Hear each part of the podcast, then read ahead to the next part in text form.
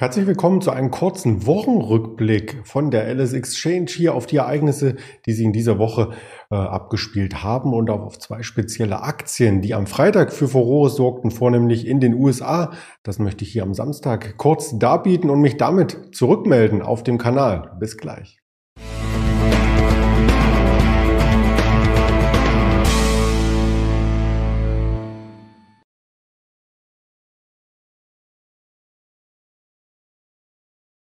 Ja, es gab ein bisschen weniger Input in dieser Woche, weil ich stimmlich angeschlagen bin.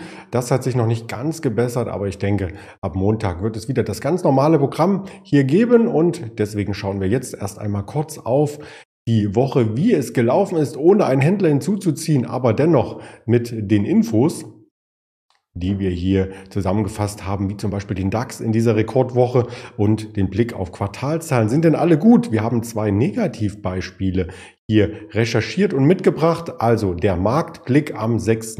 November 2021 ohne Interviews.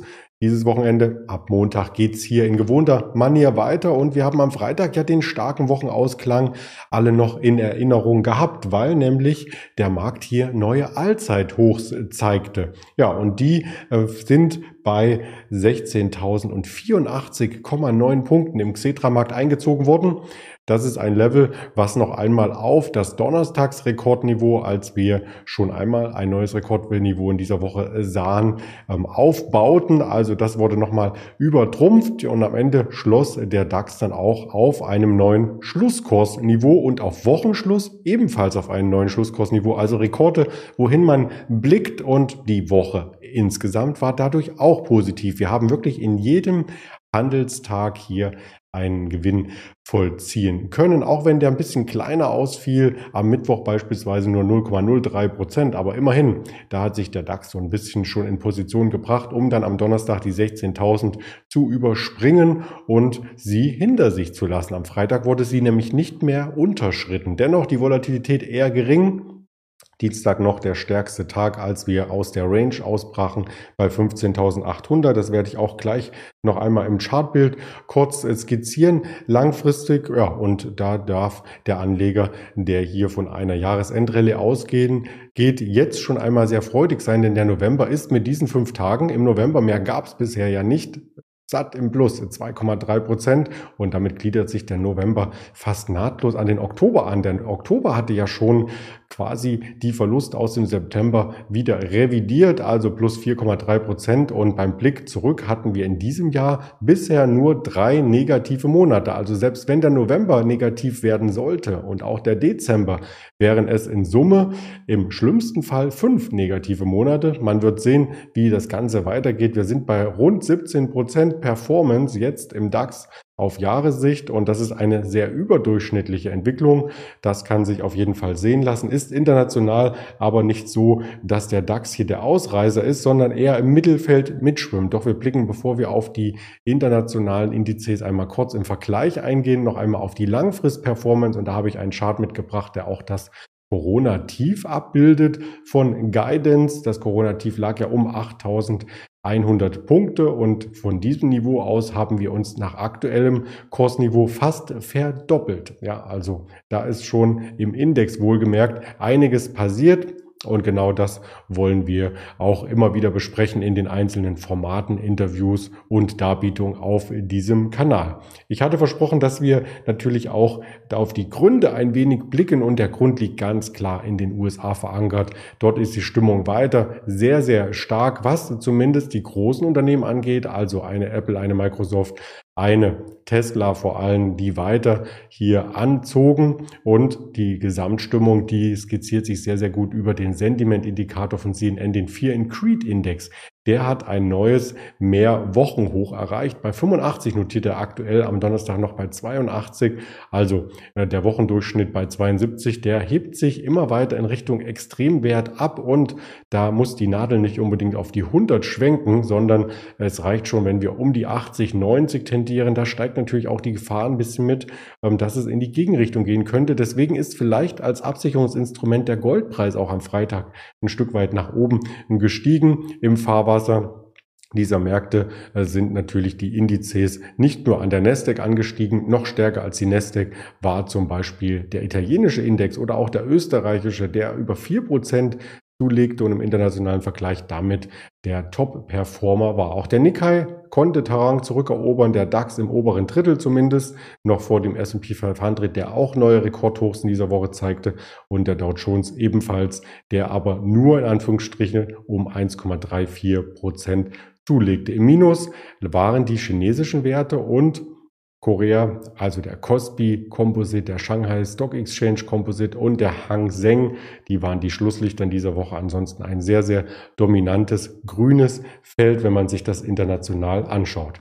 Es gab aber nicht nur positive Seiten, denn es gibt auch bei Quartalzahlen auch immer mal wieder negative Seiten und da möchte ich zwei Unternehmen vorstellen, äh, die ein bisschen die Anlegerlieblinge waren in den vergangenen Monaten, aber jetzt auf dem Rückweg sind von den Anlegerlieblingen hinzu, jetzt kommt die Enttäuschung mit den aktuellen Zahlen. Und Unternehmen 1 ist die Peloton. Peloton stellt Fahrräder her, letzten Endes auch Fahrräder für den Heimgebrauch mit einem Monitor, mit einem Fitnessprogramm, was man dazu buchen muss, damit auf dem Monitor was passiert, damit Strecken gezeigt werden, damit ein Personal Trainer hier auch zeigt, ähm, wie die Übungen gehen, wann wird's schneller auf dem Rad, wann wird's ähm, niedriger. Es gibt auch ein Laufband dazu. Also es gibt ganz viele Geräte mittlerweile vom Fitnessgerätehersteller aus den USA und dort ähm, werden mittlerweile Verluste verbucht. Es wird ein Sparkurs angekündigt, um dem entgegen zu wirken, denn viele Kunden scheuen eben auch diesen Preis. Mehrere tausend Dollar kostet so ein Gerät. Die E-Bikes sind vernetzt. Auch davor schrecken vielleicht einige Kunden zurück. Und klar, wenn die Corona-Pandemie auf dem Rückweg ist, geht man vielleicht auch eher wieder in die Natur, dort Sport machen und nicht zu Hause äh, quasi vor einem Tablet. Die monatlichen Abonnements, Abonnements für Trainingsstunden, die liegen auch unter den Erwartungen. Damit verdient dann jeden Monat Peloton Geld, aber Natürlich müssen als erstes auch die Geräte erst einmal verkauft werden. Die Geschäftszahlen aus dem zweiten Quartal, da stieg noch der Umsatz im Jahresvergleich um 6% an auf 805 Millionen Dollar, aber unterm Strich wurde ein Verlust von 376 Millionen Dollar erwirtschaftet und nachdem man im Quartal zuvor noch schwarze, im Jahr zuvor noch schwarze Zahlen hatte von 69,3 Millionen, für Investoren ist natürlich der Ausblick immer extrem wichtig und der wurde etwas revidiert, weil natürlich nicht nur der eine oder andere wieder in der Natur Sport macht, sondern weil auch die Fitnessstudios wieder geöffnet haben und so weiter. Ja, die Umsatzprognose für das Gesamtjahr wurde etwas zusammengestrichen. Es wird nur noch mit Erlösen zwischen 4,4 Milliarden und 4,8 Milliarden gerechnet. Vor einem Quartal sah das noch anders aus. Da lagen die Prognosen noch bei 5,4 Milliarden und auch die Abonnentenzahlen, die wurden im Jahresblick gesenkt. Zum Ende des laufenden Geschäftsjahres ähm, wurde zu Mitte des Jahres noch mit 3,35 bis 3,45 Millionen Abonnenten äh, gerechnet und die Erwartung davor war eben bei 3,63 Millionen. Also Anleger sind erst einmal entsetzt, wie man lesen musste. Die Gewinnvorstellungen sind also ja zusammengestrichen worden und das sieht man auch im aktuellen Kurs, denn der Kurs hat sich auf ja, fast schon Talfahrt begeben, wenn man es so möchte.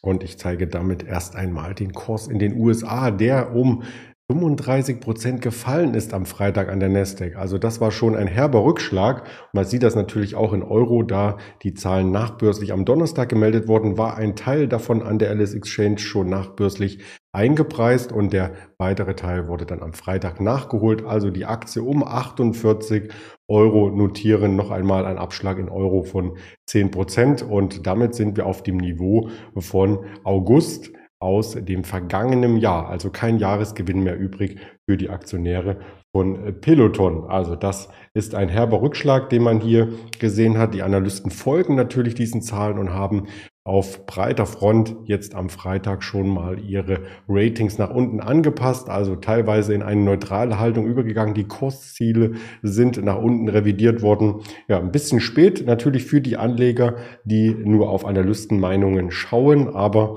wir wollten das hier natürlich auch mit reinbringen. Ein zweites Unternehmen, was auch immer bei den Anlegern sehr hoch im Kurs stand, das war die Moderna-Aktie. Moderna kappt die Prognose. So war es zu hören und zu lesen am Freitag. Der US-Biotech-Konzern wird in diesem Jahr wegen weniger Corona-Impfdosen, die hergestellt äh, werden, auch ein anderes Ergebnis liefern. Die Bilanz wird also geringer ausfallen. Auch da sind Investoren natürlich enttäuscht. Bei einem Umsatz von 5 Milliarden Dollar hat das Unternehmen einen Nettogewinn von 3,3 Milliarden Dollar erzielt verglichen mit dem Verlust von 233 Millionen im selben Zeitraum wie 2020 klingt das erstmal super, aber im Gesamtjahr werden die Prognosen eben nicht erfüllt, sondern statt einer Milliarde werden nur noch 700 bis 800 Millionen von Corona-Impfstoffdosen ausgeliefert.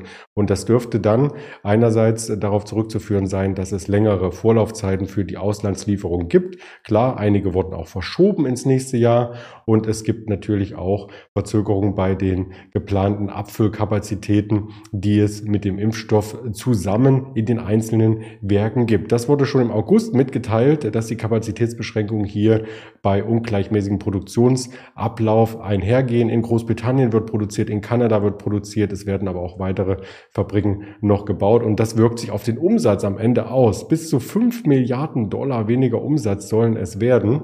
In der Afrikanischen Union sollen noch einmal 110 Millionen Dosen nachgeliefert werden zu niedrigsten Preisen, aber da ist natürlich dann auch keine Gewinnmarge mehr dabei und der Aktienkurs hat sofort reagiert und auch am Freitag ein dickes Minus hinterlassen, also der zweitschwächste Wert im Nasdaq. Das war dann die Schlussnotierung in Euro um die 200 Euro, 201,8 um genau zu sein. Und damit sind wir aus diesem ähm, ja fast schon Spekulationshoch, wenn man es so im Nachgang betrachten möchte, wieder raus, haben uns halbiert vom Kurs, einmal klassisch nach oben im August und dann wieder halbiert. Und damit ist Moderna ähm, von der Bewertung her nicht sonderlich attraktiver geworden, weil natürlich die Bilanzen ganz andere sind, die jetzt zugrunde gelegt werden müssen für einen Bewertungs- ähm, oder Aufschlag, aber der Kurs ist attraktiver. Vielleicht bringt das was. Wir werden das in der nächsten Woche ähm, uns genauer anschauen, ob sich die Lage da